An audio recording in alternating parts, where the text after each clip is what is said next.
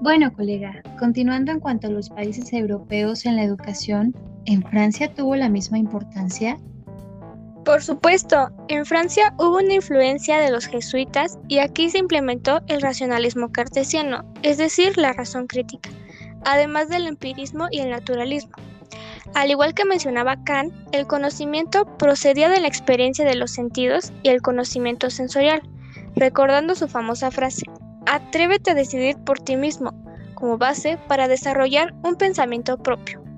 Aquí se da la educación al servicio de la revolución con tres etapas de asambleas. La primera es la de constituye, la segunda es la legislativa y la tercera es la de convención, teniendo como resultado la implementación de la educación laica, nacional, universal y gratuita únicamente en la primera enseñanza, además de la promoción de la transmisión de principios republicanos, derechos del hombre y la Constitución francesa. También surgen las escuelas especiales en artes, estudios técnicos, la música, entre otros tipos de escuela. Muy interesante, pero ¿nos podrías hablar del autor Condorcet? ¿Qué es lo que él proponía? Márquez de Condorcet proponía cuatro niveles educativos, los cuales son los siguientes.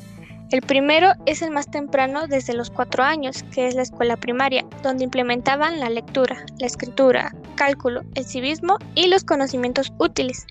Le sigue la escuela secundaria, donde veían matemáticas contemporáneas, la ciencia, la química, ciencias naturales, ética y las ciencias sociales.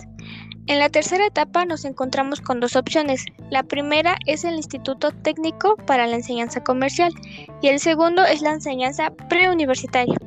Por última etapa está la sección nacional con los conocimientos de ciencias y arte. Wow, sin duda también es un pionero de la educación como la conocemos hoy en día, con la implementación desde la primaria hasta la enseñanza superior, pero que claramente sabemos que ciertos de estos conocimientos han cambiado hoy en día. Aún así valoramos sus aportaciones. Ahora pasamos a retomar otro país relevante en la educación. ¿Qué nos cuenta sobre Alemania? ¿Qué nos deja de aportaciones hacia la educación?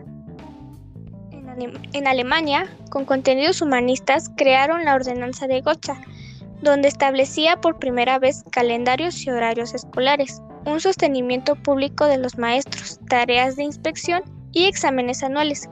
Por otro lado, el decreto educativo de Guillermo I de Prusia da educación elemental para todos, reformas universitarias e implementación de una educación medio humanista y científica. También realizó una red de superintendentes municipales que preparaba a los maestros.